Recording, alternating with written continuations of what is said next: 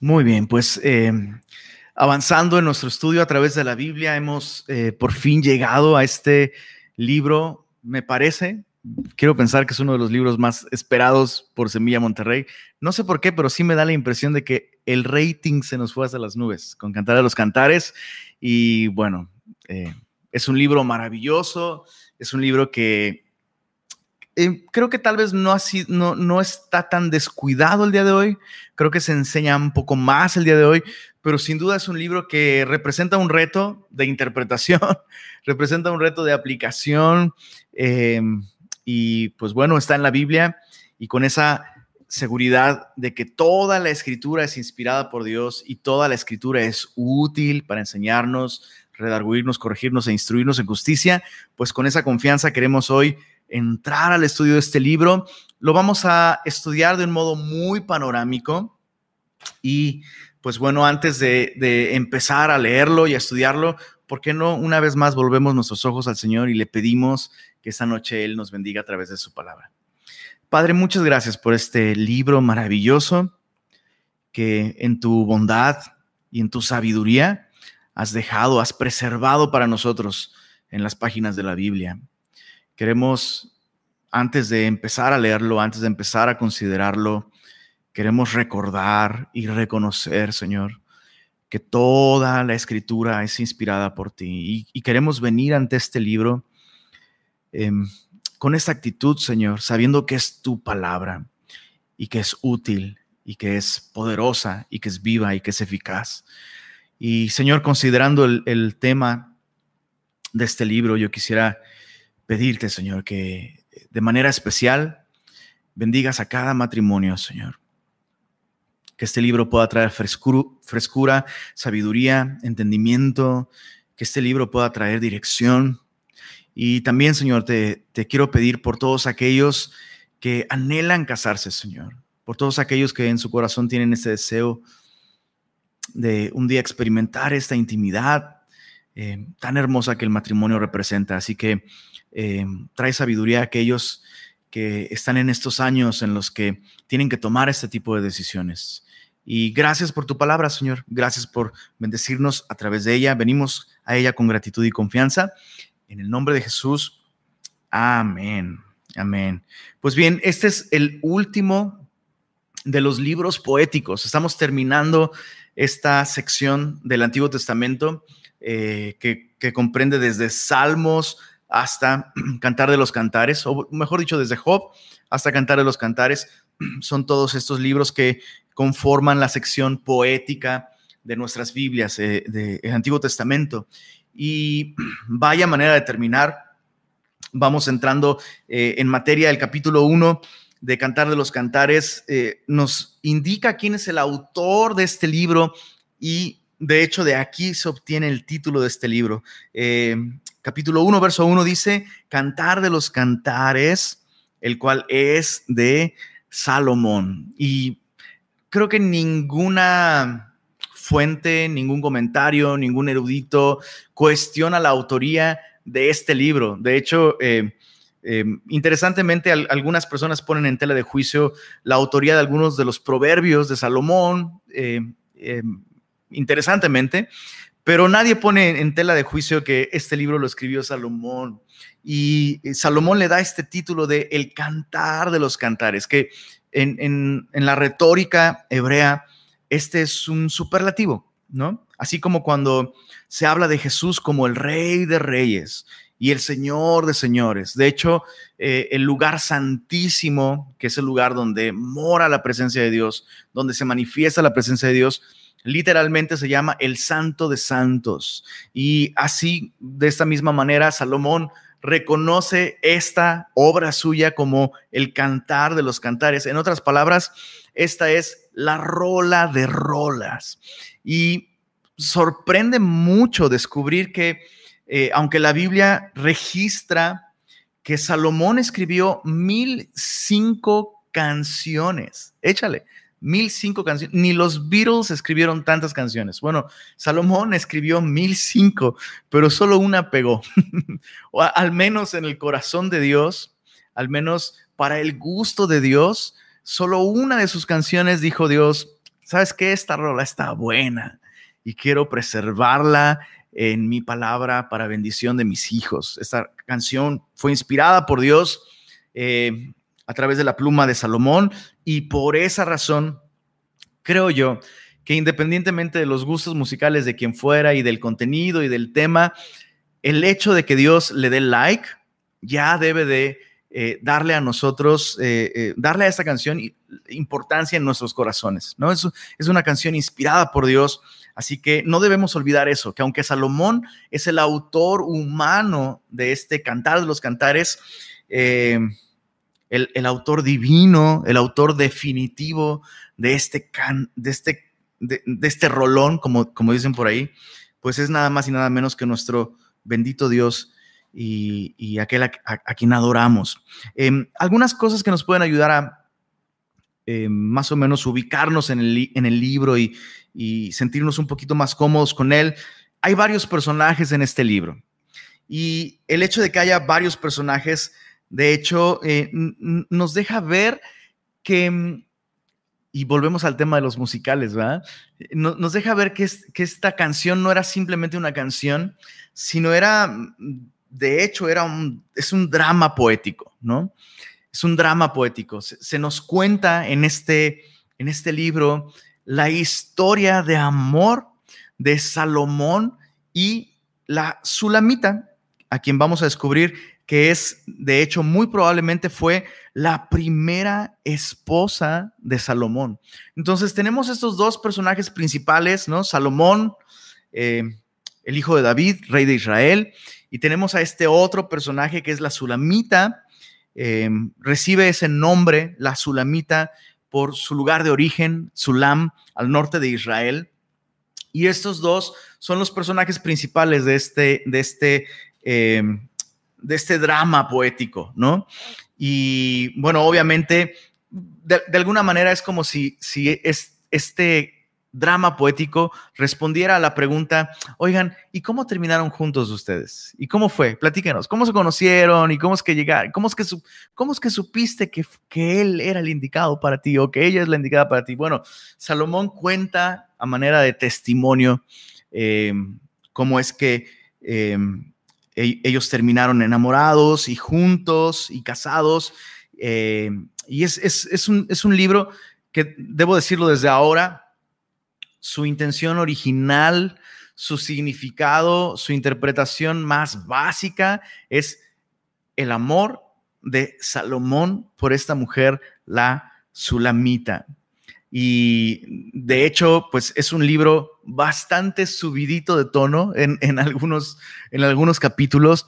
Jamás es vulgar, eso es algo importante a recalcar, que aunque habla incluso de un modo muy explícito de la intimidad entre eh, el rey y su esposa, em, jamás es vulgar, siempre habla con mucha libertad de la intimidad entre estos dos, pero lo hace, eh, hace, lo hace con libertad, pero lo hace con profundo respeto y con una sublime belleza. Y de entrada eso ya nos deja muchos principios prácticos con respecto a la intimidad eh, matrimonial, la intimidad marital, es un regalo hermoso de Dios y lo podremos experimentar con mayor libertad en la medida en, lo que, en, la que lo tratamos con mayor respeto, reverencia, ¿no? Y pues bueno, e, e, entre, entre más respeto le tengamos a este regalo maravilloso de Dios eh, que llamamos matrimonio, intimidad, entre más respeto le mostremos a este regalo, mayor libertad tendremos para disfrutarlo y más hermoso será para nosotros, más valioso, más bello. Entonces, los personajes, Salomón, eh, que vivía en el sur, en Jerusalén, por supuesto, la Sulamita, eh, que vivía en el norte de Israel, los regios van a decir, arriba al norte, ya ves, una norteña conquistó a Salomón. Pues sí, una norteña conquistó a Salomón. Y eh, estos son los dos personajes, estos son los dos escenarios en los que se lleva a cabo todo este drama. Va a ser interesante ver que algunas escenas se llevan a cabo en el norte, en la tierra de Sulam, donde vivía la Sulamita, y otras escenas suceden en el sur, en Jerusalén. Em, la fecha estimada de, de, los acontecimientos narrados en este libro, la fecha aproximada, pues bueno, el siglo X antes de Cristo, algunos incluso sugieren el año 950 antes de Cristo. Es difícil ubicar así con exactitud el momento en el que Salomón tuvo este, em, pues esta unión matrimonial con la Sulamita, pero podemos estar completamente seguros de que eh, Salomón está describiendo su primer matrimonio. Es su primer matrimonio. Y digo su primer matrimonio porque tristemente no fue el único. Recordemos que Salomón, em, bueno, ignorando el consejo de Dios, terminó casándose con 700 reinas y 300 concubinas. Entonces, todavía le faltaban 699 bodas más después de esta, tristemente. Entonces, bueno, los últimos años de Salomón sin duda no son una referencia, no son una referencia eh, que podamos seguir, que podamos imitar, que debamos hacerlo, pero es, esta primera unión matrimonial es un ejemplo para nosotros.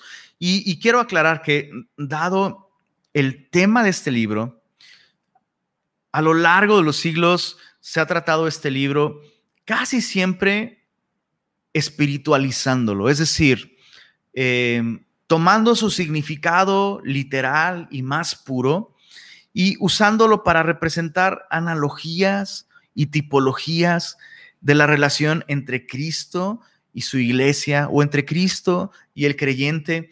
Y está muy bien que hagamos eso, porque sin duda ningún libro de la Biblia se limita a los eventos y las personas literales que están describiendo. Todos los libros de la Biblia siempre, además y por encima de su significado literal, siempre apuntan a verdades espirituales más grandes y a una realidad más grande que la que vemos descrita eh, eh, en los libros de la Biblia. Entonces, eh, sí, está bien, tratemos este libro como una guía de, devoción. Es muy, es muy enriquecedor si lo vemos de esa manera. Y hace algunos años en Semilla, México, justamente en Cantar de los Cantares, abordamos este libro bajo esa perspectiva principalmente, bajo la perspectiva espiritual, pues el día de hoy vamos a tratarlo y estudiarlo principalmente bajo su perspectiva literal, eh, es decir, la relación amorosa entre un hombre y su esposa. Entonces, este, vamos a estudiarlo bajo esa perspectiva. Eh, el propósito principal de este libro, o al menos el propósito por el cual Salomón lo escribió, recordemos que Salomón ni siquiera sabría qué es una iglesia o qué es la iglesia.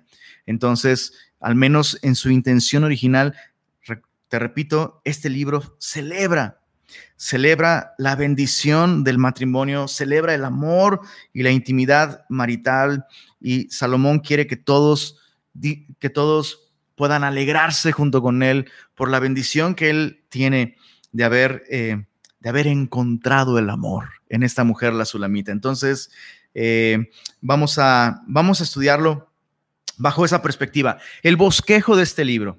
¿Cómo, cómo vamos a estudiarlo? Bueno, capítulo 1 hasta el capítulo 3, verso 5. Salomón nos cuenta poéticamente esta primera etapa llamada compromiso o cortejo, si quieres llamarlo así. Entonces, Salomón nos cuenta el compromiso o el cortejo, ¿no? O el cortejo que llevó al compromiso, como quieras, eh, desde el capítulo 1 hasta el capítulo 3, verso 5. Eh, la segunda parte de esta historia es la boda, capítulo 3, verso 6 al capítulo 5, verso 1.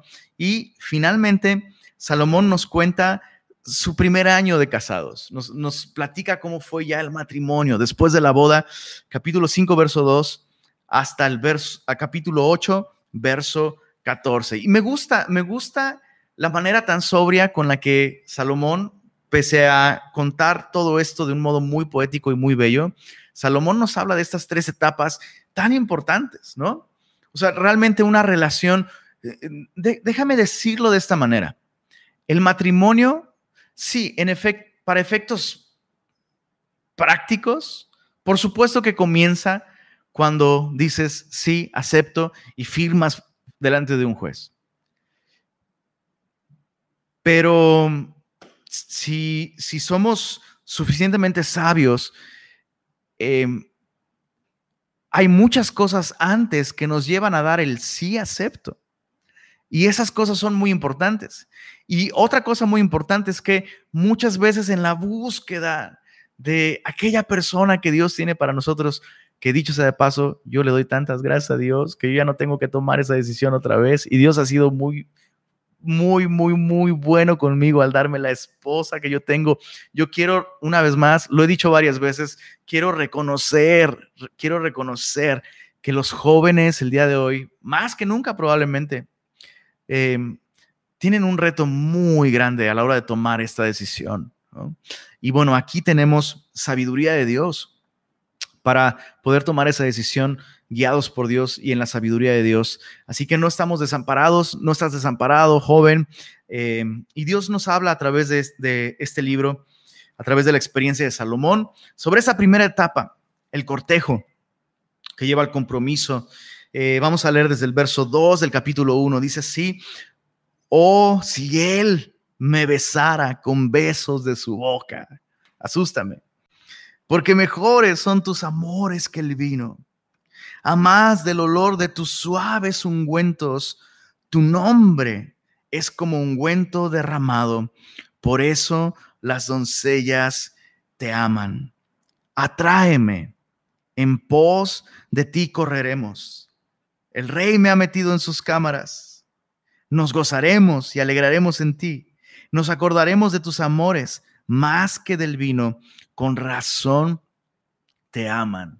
De pronto es difícil identificar quién está articulando, porque hay varias personas hablando. No solo es Salomón y la Sulamita, también aparecen las hijas de Jerusalén, las mujeres de Jerusalén, que en algunos pasajes se refiere simplemente a las doncellas, a las mujeres solteras de Jerusalén, y en otros pasajes se refiere a las mujeres que forman parte de la servidumbre dentro del palacio, dentro del palacio del rey Salomón. Pero aquí lo que es claro para nosotros es que comienza con ella, la Sulamita, eh, fijándose en Salomón y describiendo este, este anhelo de que él se fije en ella, ¿no? Y, y, este deseo, oh, si él me besara con besos de su boca. Y me encanta que eh, eh, en un momento esta mujer dice, atráeme. O sea, en otras palabras, ponte las pilas, búscame. O sea, que, que, él, que él tomara el primer paso, ¿no? Y yo, yo, pienso, pienso que muchas veces las, la mujer sabe antes que el hombre probablemente que Dios los está llamando a estar juntos. No siempre, pero em, sin duda algunas o las mayorías de las veces, no sé por qué tengo esa impresión, eh, al hombre le cuesta trabajo dar este primer paso. Sin embargo, eh, vemos que esta mujer tiene claro que ella no va a iniciar nada. Ella tiene ese anhelo, pero pero ella no va a ser la primera movida y eso es algo tan sabio, eso es algo tan prudente, es algo tan importante que tengas en cuenta, eh, especialmente, bueno, por supuesto, esto, esto aplica para nuestras hermanitas preciosas. Eh, si alguien te llama la atención, no produzcas, como dicen por ahí, espera, así como esta mujer, oh, ojalá que él tomara la iniciativa, ¿no? Eh, y llama la atención que lo que a ella le atrae, por supuesto, por supuesto, debió haber algún tipo de atracción en un, sentido físico, le gustó su rostro, su voz, le gustó él como persona, por supuesto, pero observa en el verso, verso 3, dice, a más del olor de tus suaves ungüentos, o sea, no solo huele bien, tu nombre es como un ungüento derramado. Y recuerda que el nombre en, culturas bíblicas, no se refiere simplemente a cómo se llama la persona, sino se refiere al carácter de la persona. Entonces, eso es algo muy importante. Lo, que atrae a esta mujer eh, de manera prominente es el carácter de Salomón. Y, qué importante es asegurarnos de conocer el carácter de la persona. Em, toma tiempo conocer el carácter de la persona, requiere de sabiduría, requiere de escrutinio, por supuesto, y por eso es que em, constantemente vas a escuchar a pastores eh, hablándote a favor del cortejo, a favor de conocerse, no a favor de esto que llamamos, llamamos, así lo llamamos en nuestra cultura, lo llamamos noviazgo, ¿no? Y el, concepto bajo el que se concibe el noviazgo, pues es, básicamente es tener una relación emocional y sentimental sin el compromiso. Em, y eso genera muchos problemas porque lo que buscas es los beneficios de una relación emocional y entonces al buscar esto, lo que haces es dar tu mejor cara y poner tu mejor cara, ¿no? Pero si se conocen primero en un contexto simplemente de amistad, en un contexto, por supuesto, puede haber interés, pero antes de involucrarnos emocionalmente, conocer el carácter de la persona. ¿Por qué? Porque su apariencia va a cambiar, su olor, bueno, dice ella, es como, es como, como su olor de sus suaves ungüentos. Bueno, el olor de la persona cambia con la edad también. O sea, todas esas cosas se van, pero el carácter se queda. Y eso es muy importante entenderlo. Es muy importante comprender esto. Entonces, esta mujer, por supuesto, él, le atrae, pero principalmente le atrae su carácter. Interesante. Verso 5 verso 5 en adelante, dice, morena soy, oh hijas de Jerusalén, pero codiciable, como las tiendas de Cedar, como las cortinas de Salomón. No reparéis en que soy morena, porque el sol me miró. Los hijos de mi madre se airaron contra mí. Me pusieron a guardar las viñas y mi viña, que era mía, no guardé. De pronto es, de pronto nos da la impresión que la Sulamita está contando esto viendo en retrospectiva, pero ya, ya como la esposa de Salomón. Está contando cómo en algunos momentos, ¿no? Nos habla de eventos más adelante. Por ejemplo, oh hijas de Jerusalén, no reparéis en que soy morena, ¿no? Entonces vamos a ver más adelante que Salomón en un momento lleva a la Sulamita a Jerusalén en, este, en esta intención de formalizar su compromiso y probablemente, probablemente fue mal vista por las mujeres de Jerusalén debido a que esta mujer tenía un color de piel muy oscuro. Ahora, es importante entender por qué esta mujer está diciendo, hey, no reparen en que soy morena, porque eh, el día de hoy hasta se ve muy cool un bronceado así súper chido, ¿no? Se ve padre, se ve, es, cool, hoy te bronceaste, pues a dónde te fuiste, ¿no? Por acá los regios dicen, bueno, te fuiste a la isla del Padre, ¡ay, qué chido, ¿no?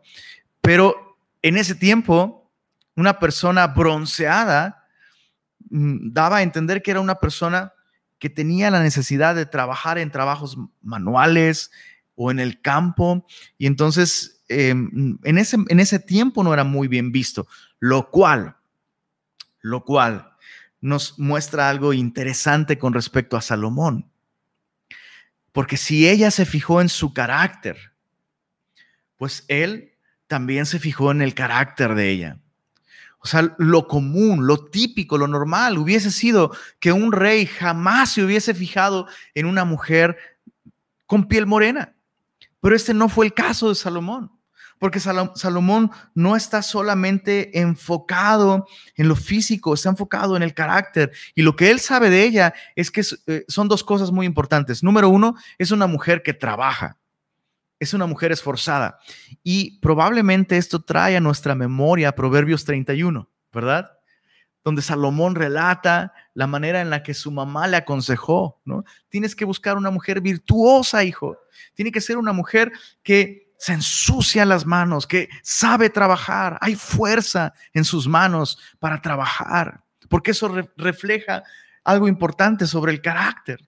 Entonces Salomón, siguiendo el consejo de su madre, se fija en una mujer que trabaja. Es lo primero que Salomón sabe, es una mujer que trabaja. Lo segundo que Salomón sabe sobre esta mujer es que es una mujer a la que sus hermanos protegen. ¿A qué me refiero? Dice el verso, el verso 6, dice, los hijos de mi madre probablemente son medios hermanos. Dice, los hijos de mi madre se airaron contra mí.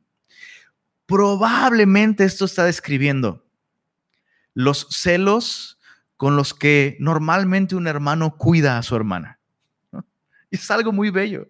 Digo, yo sé que a veces e, e, esto puede, puede llevarse a cabo no de una manera muy sabia, ¿no? Y probablemente este fue el caso con estos, con estos medios hermanos. Probablemente la veían suspirar o se dieron cuenta de que ella de pronto veía a este hombre eh, con, con, esa mirada especial y, dijeron hay que ponerla a trabajar. Entonces la pusieron a trabajar, la jalaron, la llevaron a trabajar junto con ellos y eso ocasionó pues que ella se bronceara y luego dice, me pusieron a guardar las viñas y mi viña que era mía no guardé. En el resto del libro, cuando la Sulamita habla de su viña, se está refiriendo a su propio cuerpo, ¿no? Y dice, bueno, descuidé mi imagen, descuidé mi apariencia debido al trabajo cuidando las viñas eh, en las que mis hermanos trabajaban. Em, sus hermanos la cuidaban. Y es importante esto.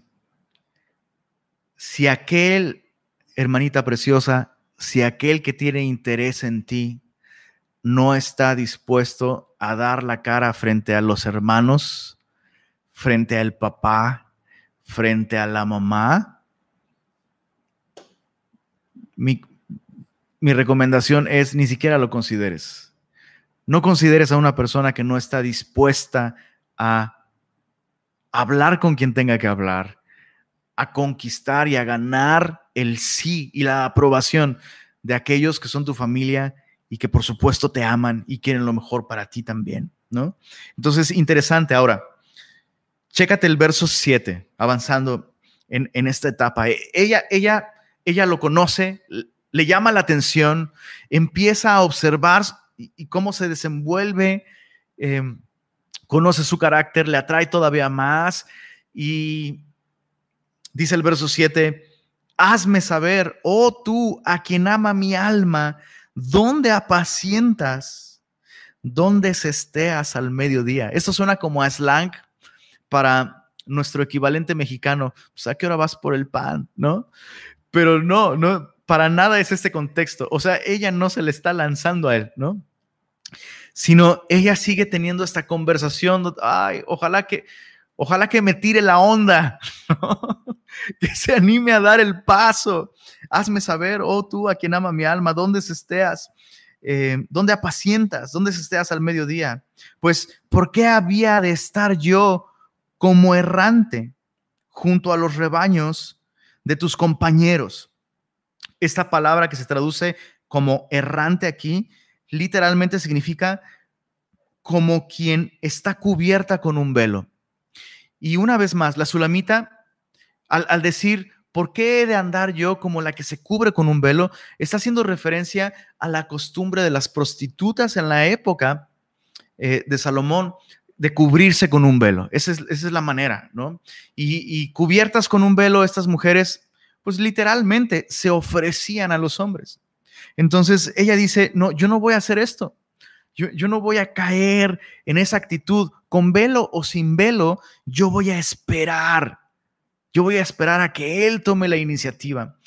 Y qué importante es esto, porque al final de cuentas, por supuesto que este es un asunto de guardarte a ti misma y por supuesto guardar tu reputación, por supuesto, pero sobre todo es un asunto de fe de confiar en el Señor.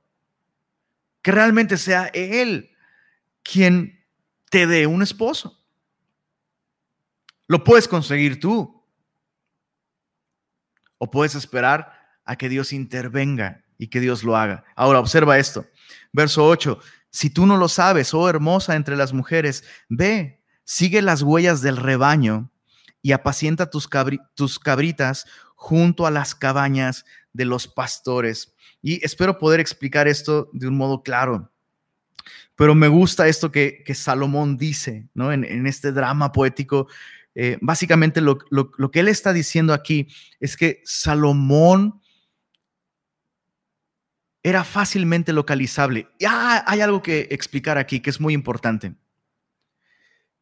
No podemos asegurar esto, pero estos, estos versos que acabamos de leer, ¿no? Oh, tú a quien ama mi alma, ¿dónde apacientas?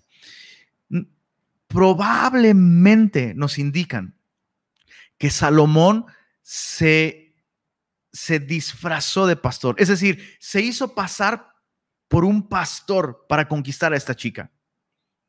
Y eso es, eso eso es muy sabio, considerando quién era Salomón. Salomón quería asegurarse de que ella le daba el sí, no porque él era el rey, sino por quién es él en su propio carácter. Sin el título, fuera de títulos, fuera de posesión económica, Salomón quería ganarla por quien él es, no por cuál era su título o su posición. Entonces, repito, eso entra dentro de la especulación, pero es bastante congruente con lo que estamos leyendo en el texto, porque ¿por qué otra razón la sulamita se referiría a Salomón, el rey, como un pastor que apacienta ovejas? Entonces, Salomón lo que hizo fue em, presentarse ante ella en un contexto en el que su posición o sus títulos o su carrera no fueran el factor determinante para tomar la decisión, sino su carácter, alguien que trabaja. ¿no? Pero la otra cosa importante que aprendemos de esto es que Salomón no, no abordó sus intenciones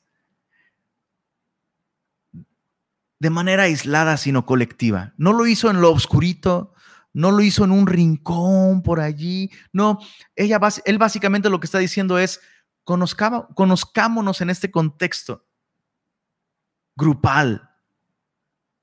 No simplemente tú y yo solo, sino yo quiero conocerte y ver cómo te relacionas con otros.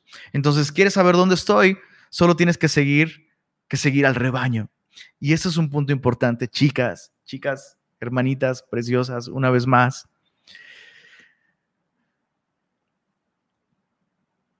La persona que Dios quiere para ti debe ser una persona del rebaño. ok, ¿cómo, puedo conocer a esta persona? Conoce su rebaño. Debe, debe, ser una persona de comunidad que está con las ovejas, ya sea dejándose pastorear, lo cual es muy importante, o incluso viendo en esta persona la capacidad de pastorear a otros, no necesariamente porque sea un pastor en el ministerio, pero sí una persona con suficiente madurez como para pastorear a otros, aconsejar a otros o cuidar a otros. ¿Por qué esto es tan importante?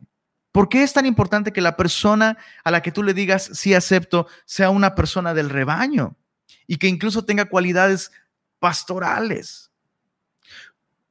Porque el matrimonio, en el matrimonio, literalmente, la principal responsabilidad de tu esposo será pastorearte.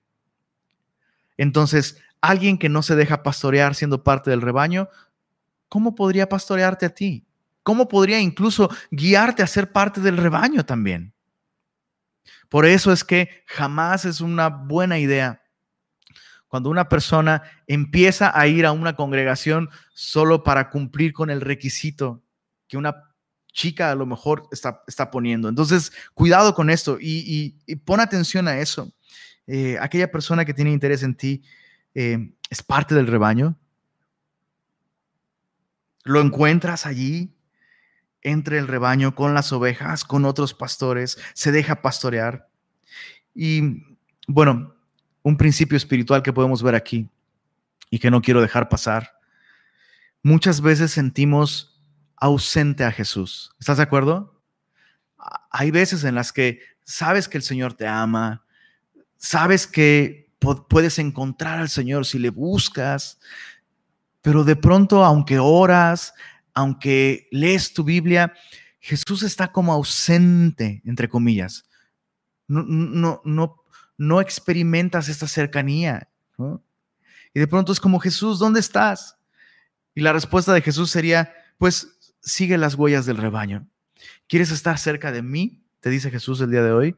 Sigue las huellas del rebaño. Es importante ser parte de la iglesia. Es importante estar en comunión con otros. Eh, hay un aspecto de eh, la presencia de Jesús que solo se puede experimentar en compañía del rebaño. Y muchos cristianos se pierden de esta, de esta intimidad, de esta cercanía. Avanzando, dice eh, en, el verso, en el verso 9, entonces pasa un tiempo, ¿no? Salomón va algunas veces a esta ciudad y se hace pasar por un pastor y comienza a observar a esta chica en, en este contexto grupal, ¿no? La ve relacionarse con otros, la ve responder a la presión del trabajo, probablemente, ¿no? Ella está viendo también cosas, ¿no? Pasa, pasa tiempo, probablemente empiezan a interactuar, saludarse, preguntarse cómo, eh, cómo estás, etcétera, etcétera. Y en el verso, verso 9 al 17, tenemos finalmente el momento en el que Salomón declara sus intenciones. Por fin, por fin sucede. Entonces, eh, vamos a leer versos 9 al 17. Dice, es él hablando, y dice, a yegua de los carros de Faraón te he comparado, amiga mía. Dices, no, pues Salomón, ¿cómo le hizo para conquistarla hablándole así de feo? Pero recordemos que este es lenguaje poético que en su momento sí podía significar algo lindo para que una chica lo escuchara, ¿no? Eh, las yeguas de Faraón, de Faraón dice, dice aquí, eh, y muy probablemente se refiere al porte, ¿no? Eh, a la dignidad con, la que muchas veces la yegua anda, ¿no? Entonces, está hablando de eso, está, está hablando en sentido figurativo, no, no, no significa que se parezca a un caballo, por supuesto. Dice, eh, verso 10, hermosas son tus mejillas entre los pendientes, tu cuello entre los collares. Entonces, mm, cuando leemos esta porción, nos damos cuenta de que tuvieron su primer date, por así decirlo, ya después de conocerse, ¿no? Entonces, tienen un picnic y probablemente... Eh, pues, eh, pues en esta región, ¿no? De Sulam, habría muchos espacios abiertos donde ellos podrían tener un buen tiempo, tener un picnic, ¿no? Y, ella se arregla para la ocasión, dice verso 11, zarcillos de oro te haremos, tachonados de plata. Verso 12, mientras el rey estaba en su reclinatorio, Minardo dio su olor. Entonces, eh, ella ya sabe que él es el rey y entonces están recostados, el, reclinatorio era esta, eh, pues esta pieza eh, de, mueblería que se usaba para sentarse a comer. Como vamos a descubrir más adelante, realmente no hay un reclinatorio como tal porque están al aire libre. Dice, Minardo dio su olor. Entonces, ella lo que hace es, pues, llevar un saquito de nardo. esa era una costumbre en ese tiempo. Eh, meter especias aromáticas en un saquito y las mujeres se lo colgaban a manera de collar y esto despedía su fragancia. Entonces ella va perfumada, va con aretes, ¿no? Eh, con unos pendientes. El rey eh, le echa unos piropos, qué bonita te ves, te ves preciosa. Verso 13 dice, mi amado es para mí un manojito de mirra que reposa entre mis pechos, ¿no?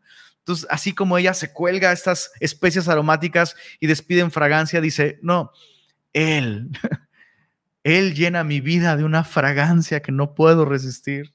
Verso 14, racimo de flores, de aleña en las viñas de Engadi, es para mí, mi amado. Y eso es interesante porque en esta región de Engadi no se veía mucho esta, esta flor a la que hace referencia. Entonces, lo que está diciendo es, es uno en un millón. Así como no te toparías con una, con una rosa en el desierto, pues para mí Él es como una rosa en medio del desierto, ¿no? Verso, verso 15. he aquí que tú eres hermosa, amiga mía. He aquí, eres bella, tus ojos son como palomas. Y otra vez, no significa que ella lo veía así. Simplemente significa que sus ojos representan toda esta belleza, esta quietud, que de pronto los ojos de las palomas pueden, tienen una mirada muy serena, ¿no? Verso 16, he aquí que tú eres hermoso. Quiero que observes algo. Primero es Él, es Él quien, quien le dice cosas lindas. Y ella piensa cosas lindas, pero no se las dice. Y entonces Él vuelve a decirle cosas lindas a ella. He aquí tú eres hermosa, amiga mía. He, aquí tú eres bella. Tus ojos son como palomas. Y entonces finalmente ella le dice algo a él. Le dice, he aquí tú eres hermoso, amado mío, y dulce. Y entonces esta mujer describe el lugar en donde están teniendo esta cita, donde él finalmente le dio a conocer sus intenciones. Me gustas, eres hermosa, ¿no? Él le dice, tú eres hermoso. Dice, nuestro lecho es de flores. Entonces, no, no están en una sala, no hay un reclinatorio como tal. Están en el campo abierto. Eh, probablemente hay mucho pasto verde. Nuestro lecho es de flores, hay muchas flores. Las vigas de nuestra casa son de cedro. Entonces describe los árboles que están alrededor y de ciprés los artesonados. Entonces básicamente lo que ella está diciendo es, te daría el sí ahora mismo y viviría contigo en este monte si fuera necesario. O sea, mientras tú estés, este lugar es como un, como un palacio y lo describe así, ¿no? Lo describe así. Em, Dios mío, no nos va a dar tiempo ver todo el capítulo, pero es, muy bello, es muy lindo esto. Este capítulo capítulo 2. Entonces, Salomón, toda esta escena tuvo lugar en Sulam, al norte de Israel, ¿ok?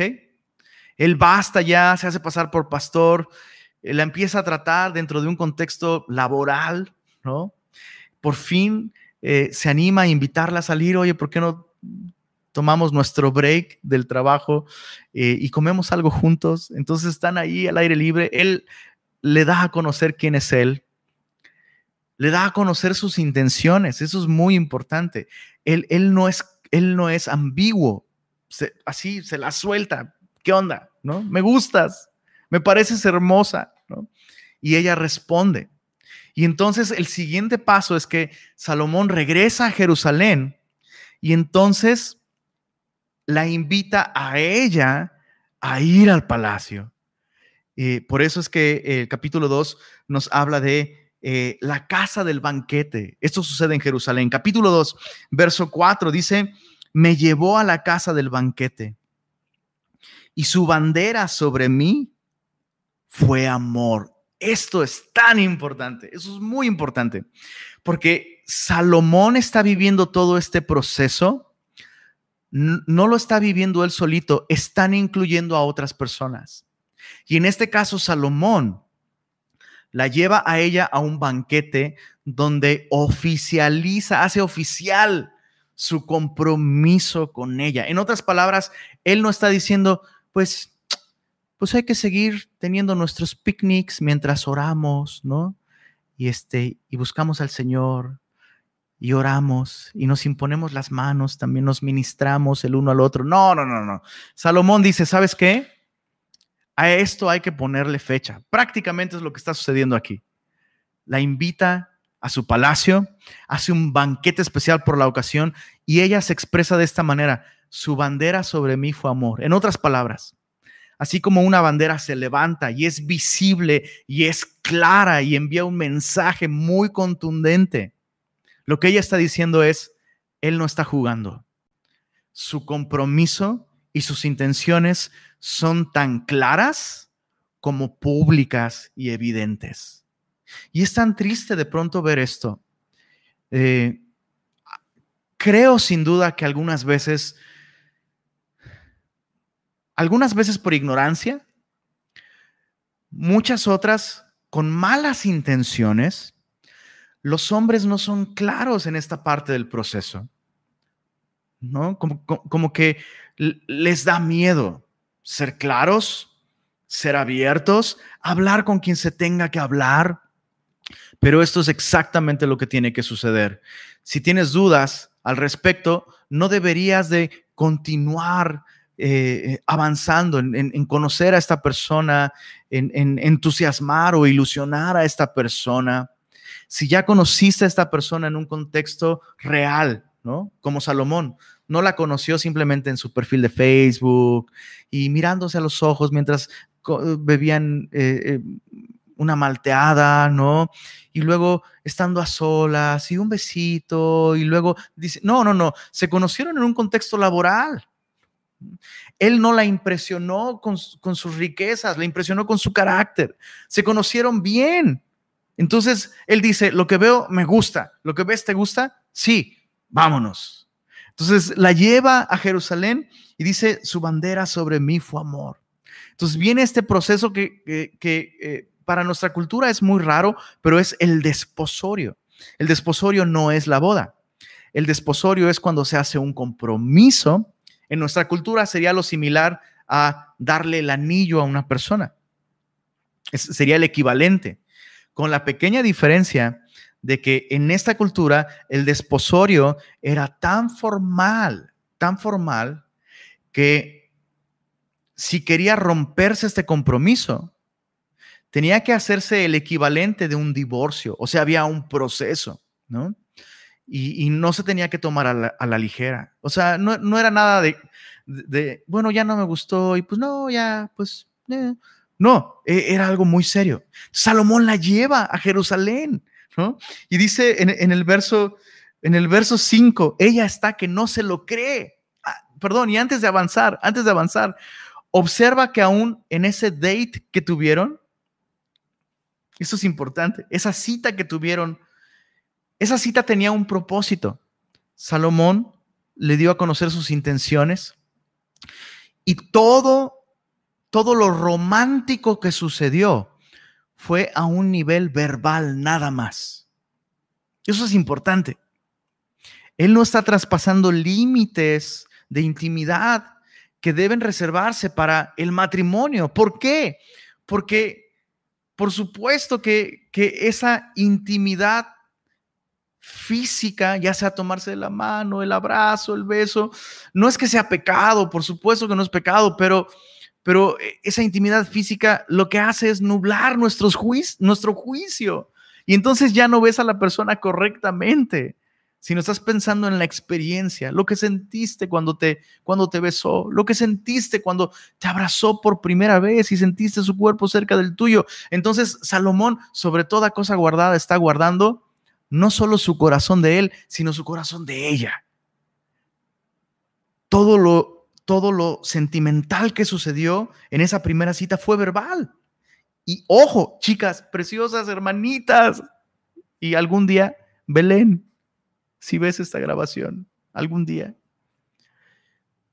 Aun cuando, cuando esto fue solamente verbal, ella midió sus palabras. Midió sus palabras. Entonces, las palabras son importantes. No juegues con ellas. Dales peso. Aun cuando, cuando, cuando solo es algo verbal, el abusar de este recurso de estar chuleando a la persona y, estar exteriorizando tus emociones y tus sentimientos, una de las cosas que puede hacer es que esto va a crear la necesidad de una experiencia emocional aún más profunda. Interesante, ¿verdad? ¿Siguen ahí, chicos? ¿Alguien diga amén? ¿Están dando codazos? Bueno, importante, importante. Él lo hace formal, la lleva a la casa del banquete. Verso 7 es Salomón hablando y dice, yo os conjuro, oh doncellas de Jerusalén, por, por los corzos y por las siervas del campo, que no despertéis ni hagáis velar el amor hasta que quiera.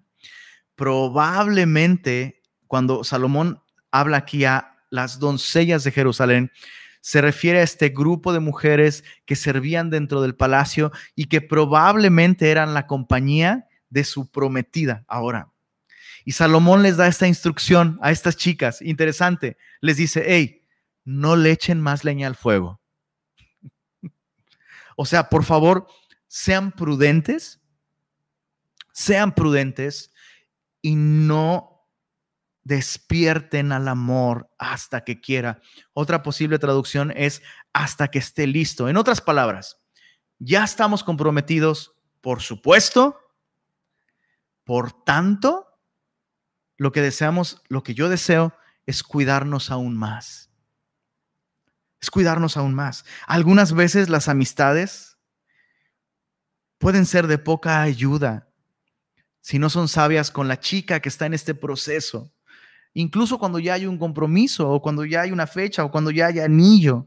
algunas veces eh, esta naturaleza inquisidora de las mujeres, ¿no? Que lo quieren saber, ay, dime los detalles, y ya se dieron el primer beso, y, y cómo fue, y dime, y platícame, ¿no? Y muchas veces las amigas, a lo mejor simplemente por imprudencia, no sé, por emoción, no sé, tal vez con buenas intenciones, pero algunas veces, lejos de ayudar a esta, a, esta chica a esperar, encienden más el deseo y el anhelo y vuelven más difícil la espera.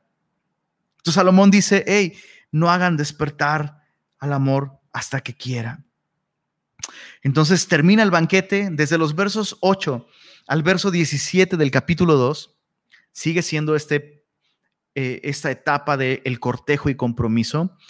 Eh, pero a partir del verso 8, la escena cambia nuevamente a Sulam. Ya no están en Jerusalén. Entonces termina el banquete, ella regresa a su casa y pues él queda de visitarla una próxima vez y los versos 8 al 17 describen esa visita.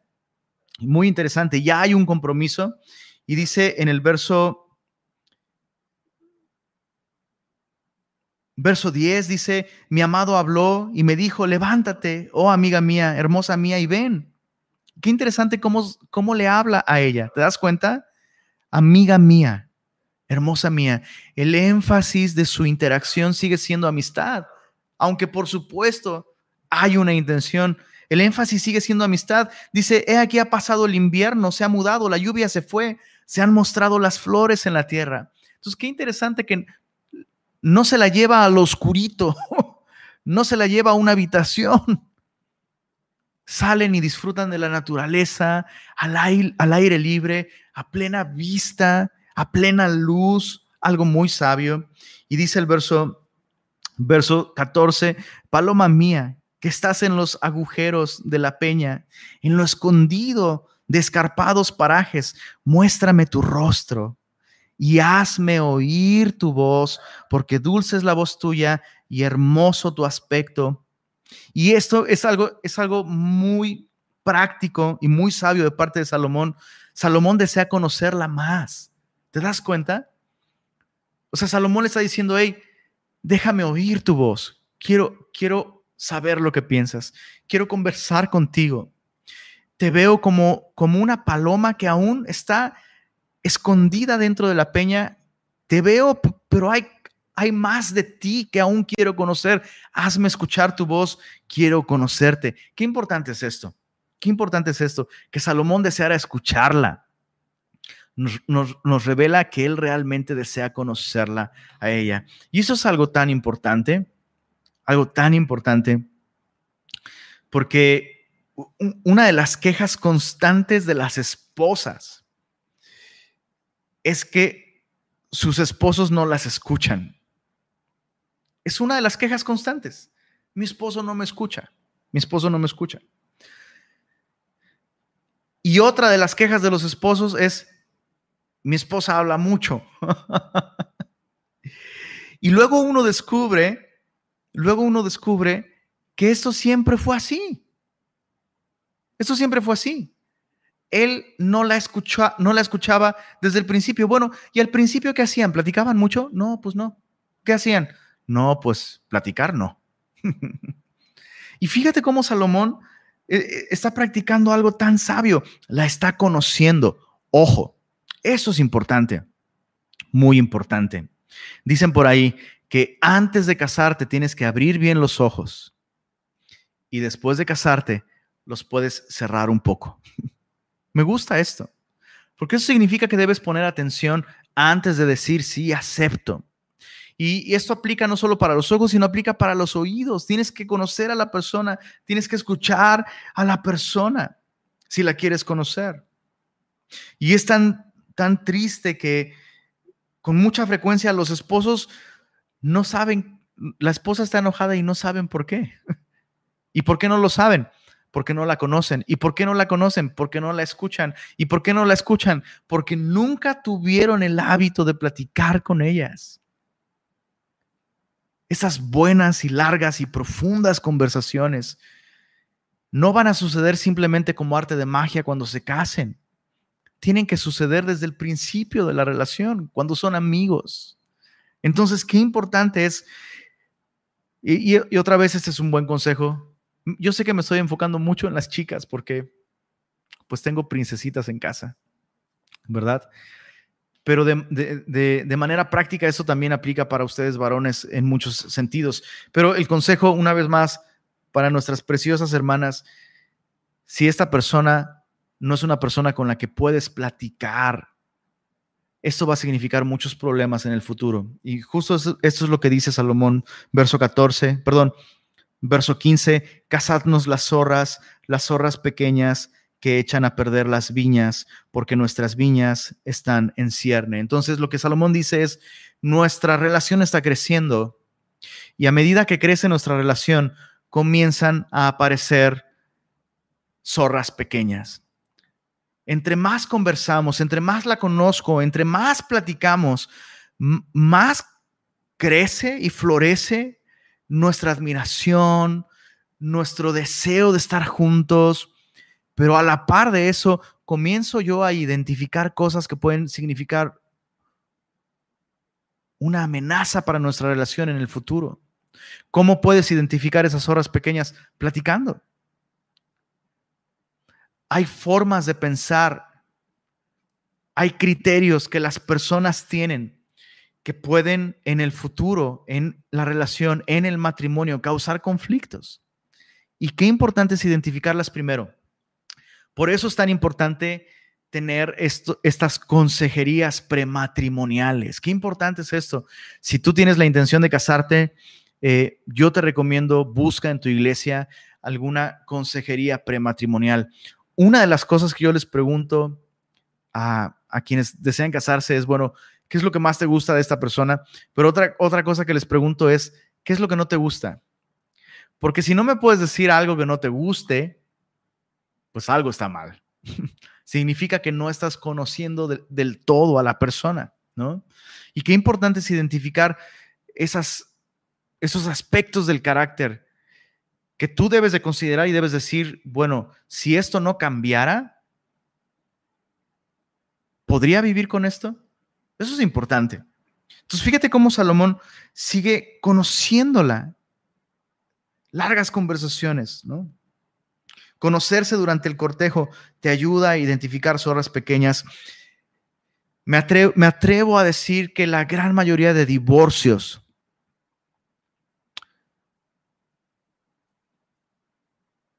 Esos divorcios no suceden de la noche a la mañana, por supuesto, pero la gran mayoría de divorcios, todos son un proceso que te llevan finalmente al divorcio, pero la gran mayoría de divorcios comenzaron al principio de la relación, cuando decidieron cerrar sus oídos, cerrar sus labios para no hablarse, no mostrarse realmente y no conocerse.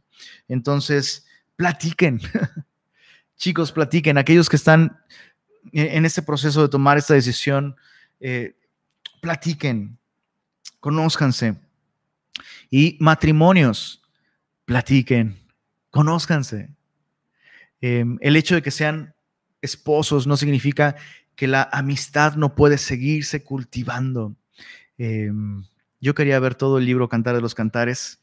El día de hoy solo hemos podido ver esta primera etapa de la relación entre Salomón y la Sulamita, el cortejo. Eh, la próxima semana, con la ayuda de Dios, veremos la boda. ¿A quién no, les, no le gustan las bodas? El bodorrio. La próxima semana lo veremos eh, capítulos 3, verso 6 al capítulo 5 verso 1, y si Dios quiere, veremos el matrimonio, ¿no? Su, primer año de casados. Eh, tendrán conflictos, los resolverán y aprenderemos muchas cosas a la luz de esto. ¿Por qué no, por qué no le damos gracias al Señor por su palabra? Padre, gracias por esta porción de tu palabra que contiene tanta sabiduría para nosotros, Señor. Y aunque hemos aprendido sobre Salomón y la Sulamita, también hemos aprendido sobre ti y nosotros, Señor. Porque tú, siendo el Rey de Reyes, el Señor de Señores, no viniste a nosotros primeramente como el Rey, sino como el pastor. El buen pastor que su vida da por las ovejas. Y eso es lo que, eso es lo que realmente conquistó nuestro corazón la gracia con la que tú entregaste tu vida por nosotros, Señor. Gracias por hacerlo así, Señor. Gracias, Señor, por revelarte a nosotros primeramente de esa manera. Y ayúdanos, Señor, eh, en cada hogar, en cada matrimonio. Ayúdanos a los hombres a ser siempre principalmente aquel que entrega su vida para obtener y ganar el amor de su esposa, aun cuando ya estamos casados, Señor. Te ruego por aquellos eh, que están en este proceso, Señor, o aquellos que tienen este anhelo de un día casarse. Lleva, lleva a, a cada varón, a cada hombre, a cada joven a experimentar tu amor en su vida de esa manera, Señor, como aquel que se entregó por ellos, de modo que puedan seguir tu ejemplo, Señor. Y te ruego que le des también a, cada, a cada una de nuestras hermanas, a cada jovencita que está escuchando, Señor, que, que, puedan primero experimentar tu amor y recibir tu amor. De modo que puedan identificar em, eventualmente, Señor, en algún chico las cualidades tuyas en él, Señor, tu carácter en él. Y gracias, Señor, una vez más, porque entendemos a la luz de este libro que el matrimonio con todas sus mieles y con todos sus beneficios y con todas sus bendiciones, son un regalo que viene de parte de ti, Señor. Gracias por esto, Señor. Gracias por tu palabra esta noche. En el nombre de Jesús. Amén.